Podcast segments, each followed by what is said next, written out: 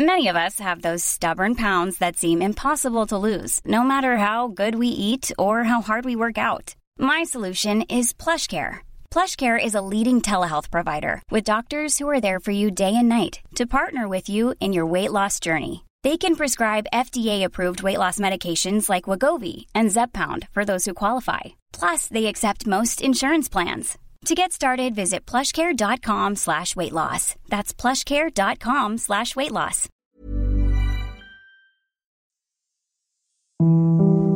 Hier ist der astrologische Podcast Astropod. Das ist die 88. Folge vom Astropod. Das ist jetzt schon verdammt viel. 88 ist keine symbolische Zahl, aber eine funky Zahl mit der zauberhaften Kati Kleff und dem Funky Alexander von Schlieffen. Eine funky Zahl habe ich ja auch noch nie gehört. Das ist ja extrem süß. Ja, wenn man sich die so anschaut, die, die hat ja was. Die hat eine Dynamik, die hat eine charmante Optik und sie ist symbolfrei im Sinne von Zyklen. Aber sie ist ein optisches Statement wie vielleicht keine andere Zahl. Das finde ich ganz interessant, weil sie ja in anderen, sage ich jetzt mal, Bereichen schon eine Symbolik hat. Ne? So, das ist ja das Zeichen der Unendlichkeit, die liegende Acht. Aber in der Astrologie spielt sie keine große Rolle. Aber wir sind hier nicht im Boudoir. Diese Acht steht. Zwei Achten stehen nebeneinander und keine Acht liegt. Aber die liegende Acht ist was anderes als die stehende Acht, das stimmt. In der Astrologie auch? Ob sie da liegt? Nein, zumindest im achten Haus geht es auch um das, was liegen kann und liegen soll. Denn im achten Haus geht es um die Verbindlichkeit, um die Tiefe, aber es geht auch um die Intimität der Sexualität und die Hingabe. Und da kann die Acht schon mal weiche Knie kriegen und liegen. Also das war jetzt auf jeden Fall schon mal ein ordentlicher Einstieg für diese 88. Folge. Wie schön, dass ihr wieder dabei seid.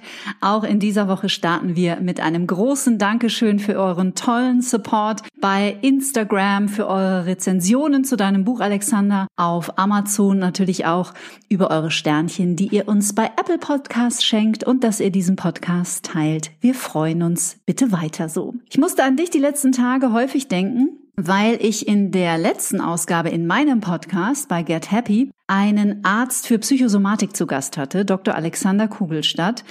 Und der benutzte, und ich bin nicht sicher, ob er den Astropod hört, aber wir sprachen über die Schulmedizin. Und er sagte ungestützt, dass die Schulmedizin es in den letzten 200 Jahren komplett versäumt hat, auch diese seelische und geistige Komponente in die Gesundheit von uns Menschen mit einzubeziehen. Und als er wirklich die Zahl 200 Jahre sagte, musste ich mal kurz schlucken. Du hast die Folge auch gehört. Ich habe die Folge gehört und habe mir das gesamte Zitat, was er da erzählt, aufgeschrieben, weil ich das eigentlich vorlesen wollte, aber das erübrigt sich ja, denn er spricht ja um die Bedeutung der Emotionalität und er spricht darum, dass seine Zunft, also die Ärzte in den letzten 200 Jahren unglaubliche, tolle Fortschritte auf der biologischen Ebene gemacht haben und dass es auch großartig wäre, aber natürlich verdrängt wurde die Kraft der Emotionen im gesamten Heilungsprozess. Und das ist natürlich unfassbar, weil das ja auch ein großes Thema ist, weil die Erdepoche im Zeichen der Jungfrau steht, weil ja die erste Konjunktion dieser beiden Planeten Jupiter und Saturn in der Jungfrau stattfand und das deutet, dass die Medizin und die medizinische Forschung wird ja der Jungfrau zugeordnet und dass wir natürlich am Ende der Erdepoche ein ganz großes auch zu diskutierendes Thema und Drama mit der Pharmalobby und der Medizin und den Leuten, die das eine und das andere behaupten, ist also praktisch wie, es wird einem nochmal richtig hingelegt, der schulmedizinische Menschenbegriff oder das Menschenbild in der klassischen Schulmedizin. Und das mit 200 Jahren in Zusammenhang zu bringen, ist natürlich hochgradig sinnvoll. Aber du wirst vielleicht die Gelegenheit haben, ihn das persönlich nochmal zu fragen. Wobei man muss ja nicht Astrologie kundig oder kennerig sein, um zu solchen Schlussfolgerung zu kommen, weil die Astrologie beschreibt ja nur die Zyklen, die ja faktisch auf der Erde stattfinden. Und mit 1800, da hat ja die industrielle Revolution ihren äh, Lauf genommen und den Schub bekommen und alles, was eben da auch an äh, medizinischen und Forschungsthemen und Techniken dabei war. Was ich auch interessant finde in diesem Zusammenhang, dass äh, Albert Einstein, das war ein Zitat, das flog mir auch in dieser Woche um die Ohren. Das wusste ich nicht, dass er das in dieser Form wohl gesagt hat. Ich habe das aber recherchiert. Es scheint also zu stimmen. nämlich dass die Medizin der Zukunft eine Medizin der Frequenzen sein wird. Boah, das ist ja Wahnsinn. Das und jetzt überleg mal, wie lange das her ist. Ja gut, aber der war ein Fischlein und der hat natürlich schon Dinge gesehen, die andere noch lange nicht sehen konnten der jemand, der so eine besondere Begabung hat, ist nicht zwangsläufig vollständig Kraft seines Wirkens an eine Epoche gebunden. Das ist ja auch in der Kultur so. Man kann natürlich musikalische Werke oder Kunstwerke im Geiste der Zeit verstehen, wie sie entstanden sind, aber natürlich transzendieren sie diese Epoche. Genauso wie es Werke gibt, die vollständig nur Ausdruck ihrer Epoche und nichts anderes sind. Aber das ist natürlich Gänsehaut pur, diese Geschichte. Total.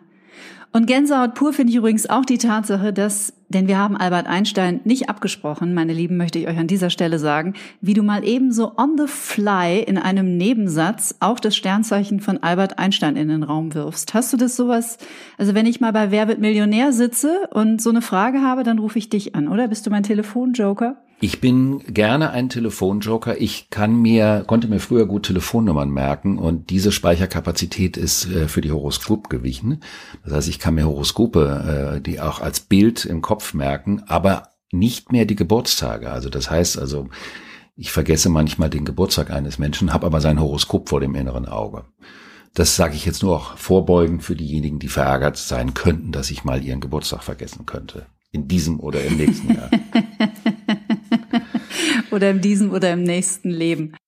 Jetzt würde ich dich natürlich gerne nach super interessanten Menschen fragen und äh, dich prüfen, ob du das Horoskop zur Hand hast. So Leute wie Robert De Niro oder so. Also Menschen, die dich faszinieren, da hast du schon mal Näschen reingesteckt, oder in den letzten Jahren? Ich habe bei vielen Näschen reingesteckt und geguckt und natürlich auch im Rahmen der Forschung, der astrologischen Forschung geguckt, welche Konstellationen befinden sich wo bei wem. Mhm. Und auch eben zum Beispiel über das Horoskop bin ich zu ganz anderen Schlussfolgerungen gekommen, als das manchmal das öffentliche Bild einer Person hatte. Mhm. Also, und das will ich jetzt nur anreißen. Also zum Beispiel für Personen wie Madonna oder Lady Di sind aus der astrologischen Perspektive, stellt sich das alles ganz anders dar als das, was über sie oder von ihnen selbst berichtet wurde oder wird in der Öffentlichkeit. Und solche Diskrepanzen sind schon ähm, aufregend, wenn man sich damit beschäftigt.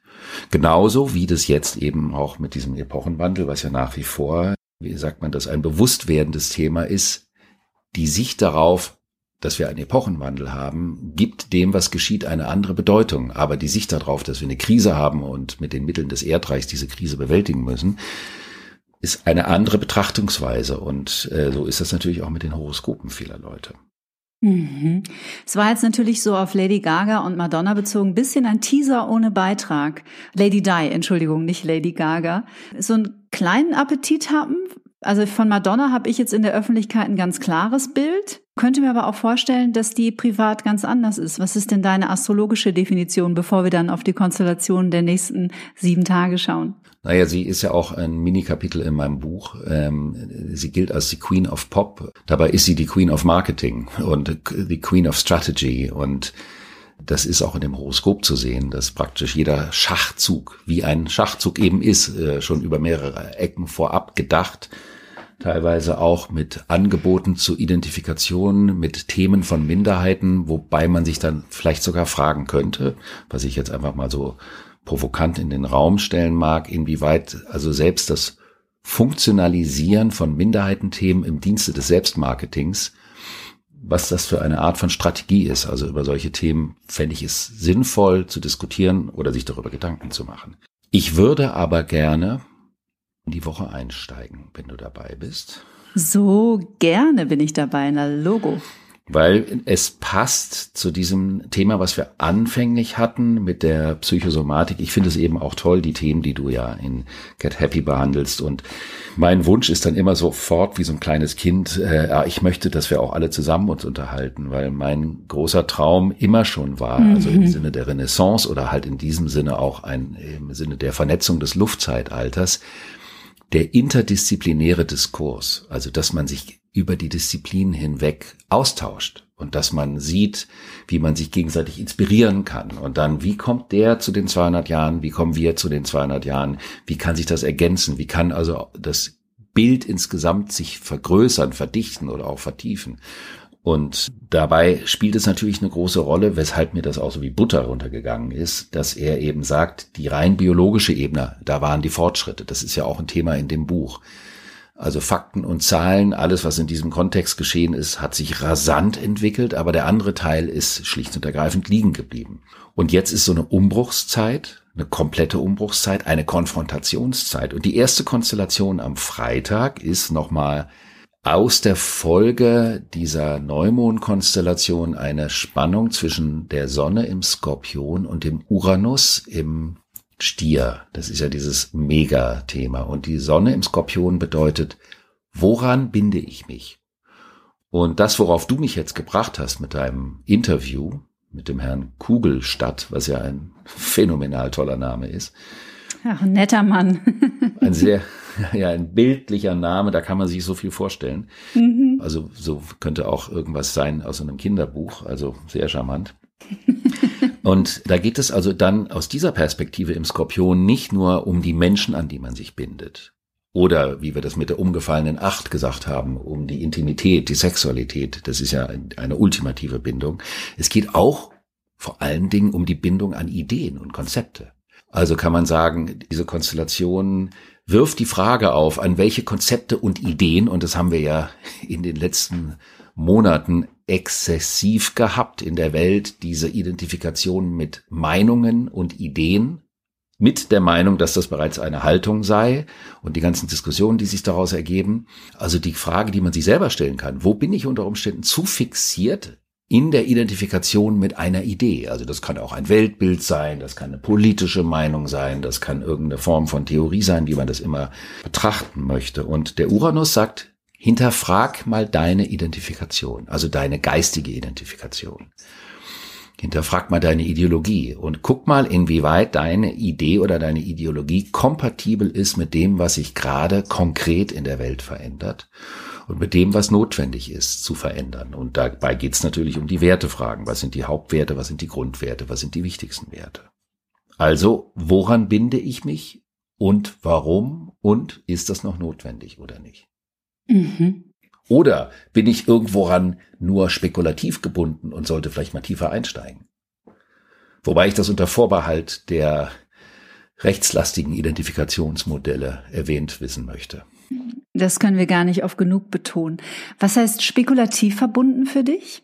Ja, das heißt, ich bin so identifiziert, so halb identifiziert, also halb mhm. verbunden. Man könnte ja sagen, ich bin schon dafür, dass wir die Ökologie und dass wir die Umwelt verändern, aber trotzdem kaufe ich alles in Plastikverpackung. Das ist mir praktischer mhm. zu Hause. Das wäre jetzt mal ganz vordergründig, aber das wäre eine Halbidentifikation. Das wäre also eine Nichtkonsequenz. Natürlich ist das schwer, weil in unserer westlichen Welt leider immer noch viel zu viel in Plastik verpackt ist, aber und es nicht immer möglich ist, darauf vollständig zu verzichten, aber soweit es geht, darauf zu verzichten, wäre eine Konsequenz. Und das hat was mit dem Thema der vollherzigen Verbindung mit einer Idee oder einem Konzept auch zu tun.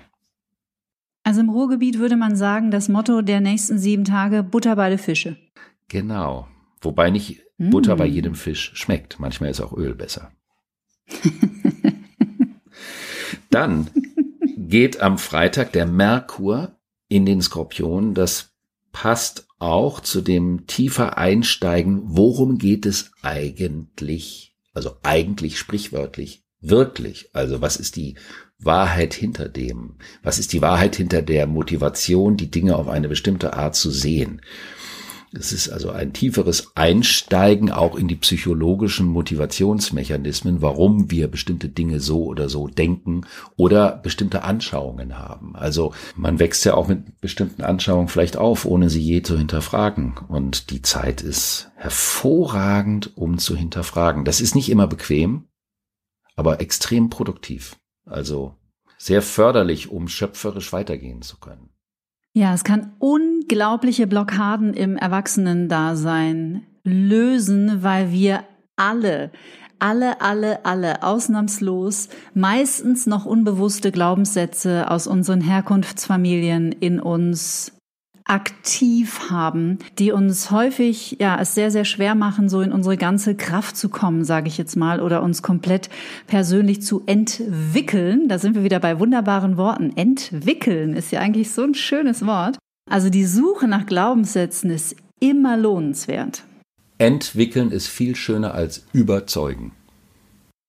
Viel schöner. Ja, es ist auch etwas, was man sich bildlich so vorstellen kann. Ich hoffe, dass ich nicht immer mhm. zu viel mit den Bildern unterwegs bin. Ich bin eben ein sehr auch gedanklich und empfindungsmäßig visueller Mensch, aber ähm, ich finde, dass äh, Bilder halt so stark sprechen. Mhm. Ja, geht mir auch so. Also diese Zeit für diese Recherche, die du auch gerade angesprochen hast, die ist natürlich sehr gut dazu geeignet. Dann wandert auch die Venus in das Zeichen Steinbock. Und da wird, um es mal so ein bisschen zuckerwürfelmäßig auszudrücken, da wird die Liebe zum Geschäft, kann sein. Also sie wird eine ernste Sache, weil im Steinbock geht es immer um die Resultate, um das, was vorzeigbar ist. Also auch das sogenannte amtliche, der Stempel der Wirklichkeit, der dranhängt. Man kann sagen, dass Menschen, die in ihrem Geburtshoroskop die Venus im Steinbock haben, da gibt es zwei Varianten von. Die eine Variante ist jemand, der wirklich es immer dann auch gleich ernst meint, was mitunter auch bedeuten kann, dass es auch zu schnell zu ernst wird. Es kann auch bedeuten, dass jemand zu berechnend ist. Also, dass jemand hinsichtlich seiner emotionalen Entscheidung für einen anderen Menschen sehr stark auf den Status oder den wirtschaftlichen Status quo dieser Person schaut, mehr als es zu einer Herzensangelegenheit zu machen. Also es wäre falsch zu sagen, dass jemand, der die Venus im Steinbock hat, nicht in der Lage ist, eine Herzensliebe zu leben, absolut nicht. Aber es gibt diese zwei Varianten davon, eben die strategische und diejenige, die, wenn es ernst meint und dann aber auch verdammt lange dranbleiben möchte, weil es eben ein Lebensprojekt ist. Das sind also dann mhm. auch manchmal wieder mal eine zarte Nähe zum Zuckerwürfel oder nochmal ein treuer Aspekt. Das kann schon ein treuer Aspekt in einem Horoskop auch sein.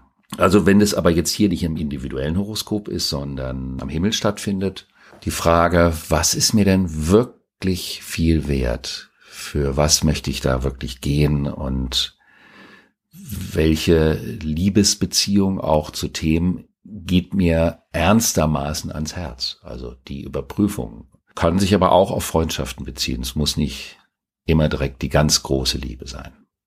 Das finde ich so wertvoll, dass du das immer wieder erwähnst, weil ich doch merke bei mir, dass ich das immer wieder gerne vergesse, dass Liebesbeziehung eben so viel mehr ist als nur diese Ursprungsidee, die wir so haben von Liebesbeziehungen, dass man natürlich auch in einer Liebesbeziehung stehen kann zu einem Thema oder zu einem Anliegen. Das finde ich total schön. Ja, was mir gefällt an der deutschen Sprache ist, dass der, das Wort Leben und Lieben nur durch ein zartes, kleines, süßes I, auch durch das I und das Tüpfelchen, also durch das I-Tüpfelchen unterschieden werden. Also dass vielleicht sogar das Thema Lieben sehr viel damit zu tun hat, wie man lebt. Also die Art zu leben hat was mit der Liebe zu tun. Anstatt zu sagen, ich liebe nur, wenn da der Partner ist oder die Partnerin und das ist die einzige, der einzige Ausdrucksversion der Liebe. Nein, das hat was mit einer Art, sich dem ganzen Leben gegenüber zu verhalten zu tun. Mhm. Hey there, it's Michelle Norris. I'm host of a podcast called Your Mama's Kitchen. When I travel, I'm usually looking for a way to find a taste of home when I'm not at home. And one of the things I love to do when I am at home is entertain. And Airbnb allows me to do that. When I was in California recently, I rented a house that had a great kitchen. And when we were sitting around the table, we we're all thinking, we're in someone else's house. Someone could be in all of our homes as well. If you have a home, but you're not always at home, you have an Airbnb. Your home might be worth more than you think. Find out how much at airbnb.com/slash host.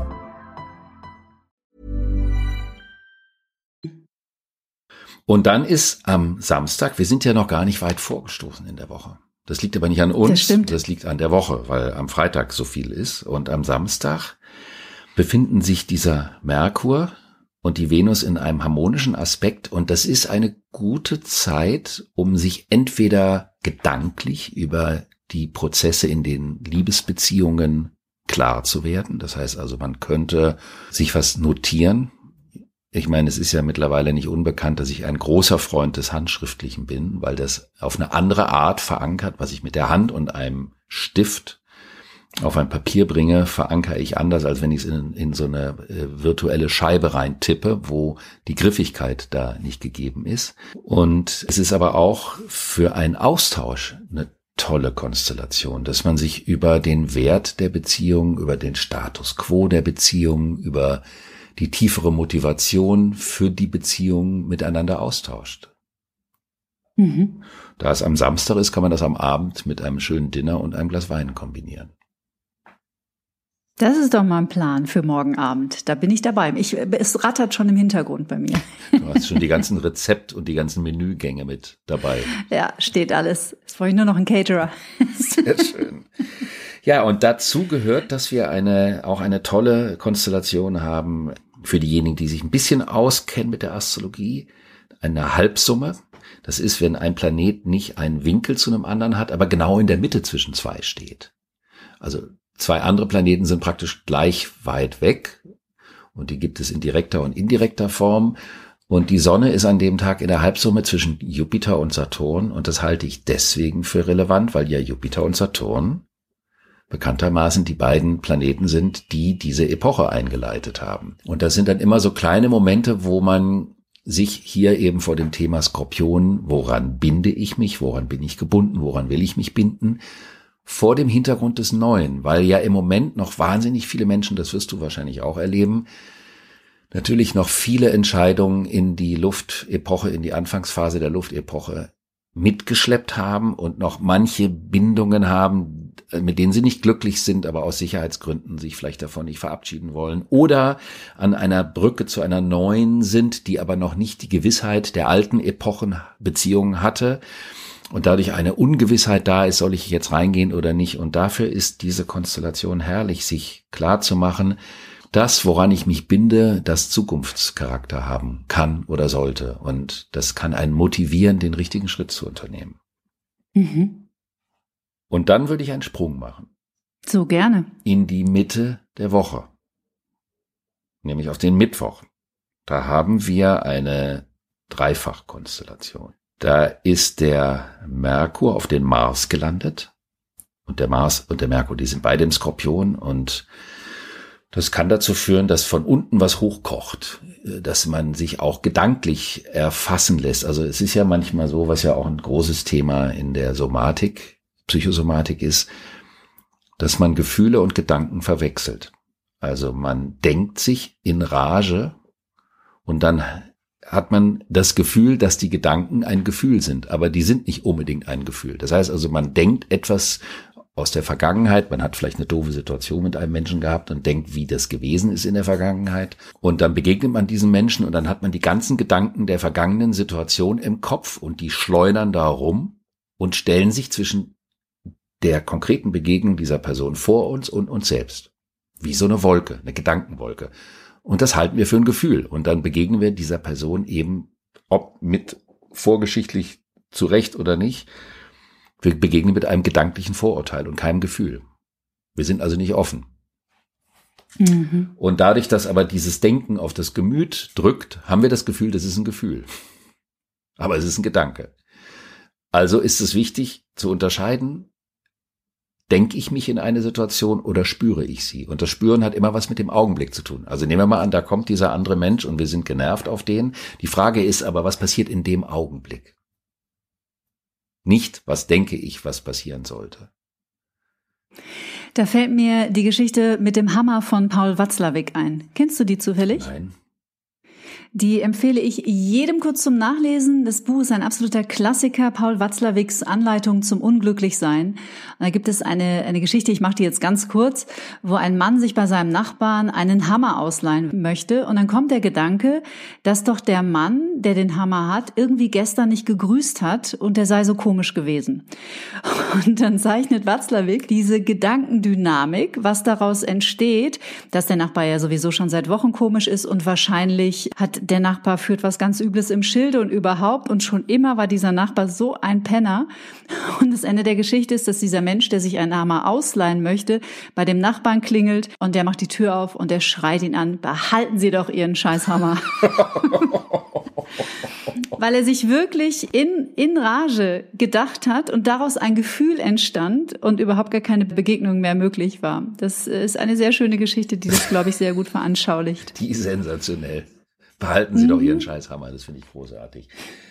Du hast intuitiv mal wieder genau das richtige Bild geholt, weil, was ich noch gar nicht erwähnt habe, an dieser Merkur-Mars-Konstellation ist der Saturn dran und der setzt eine Grenze.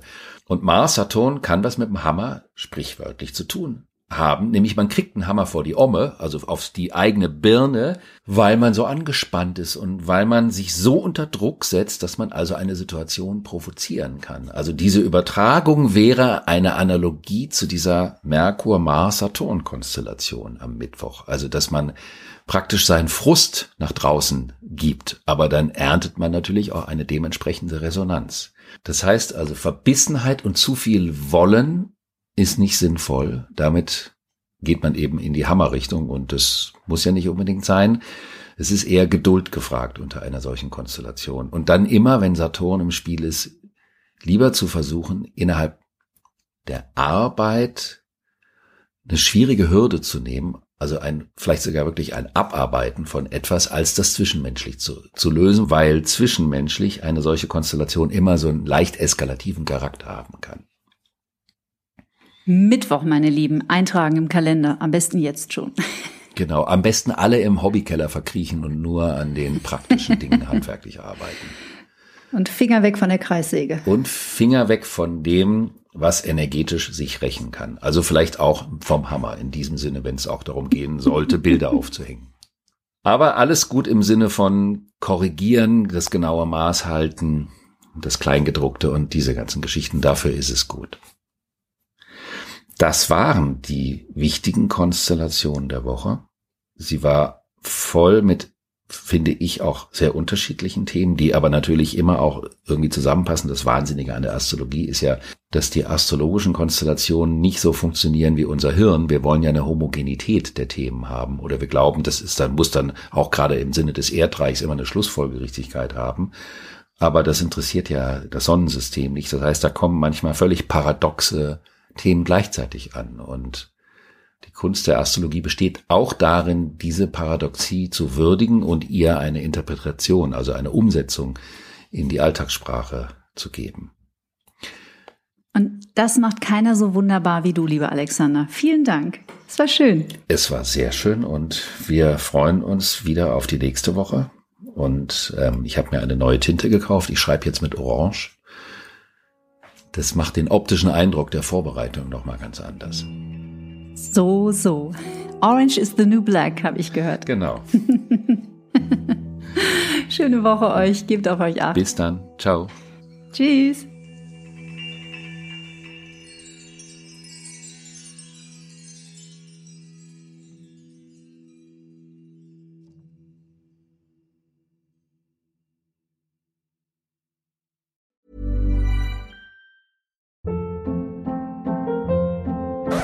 Hold up. What was that? Boring. No flavor. That was as bad as those leftovers you ate all week. Kiki Palmer here, and it's time to say hello to something fresh and guilt-free. Hello Fresh. Jazz up dinner with pecan-crusted chicken or garlic butter shrimp scampi. Now that's music to my mouth. Hello Fresh. Let's get this dinner party started. Discover all the delicious possibilities at hellofresh.com.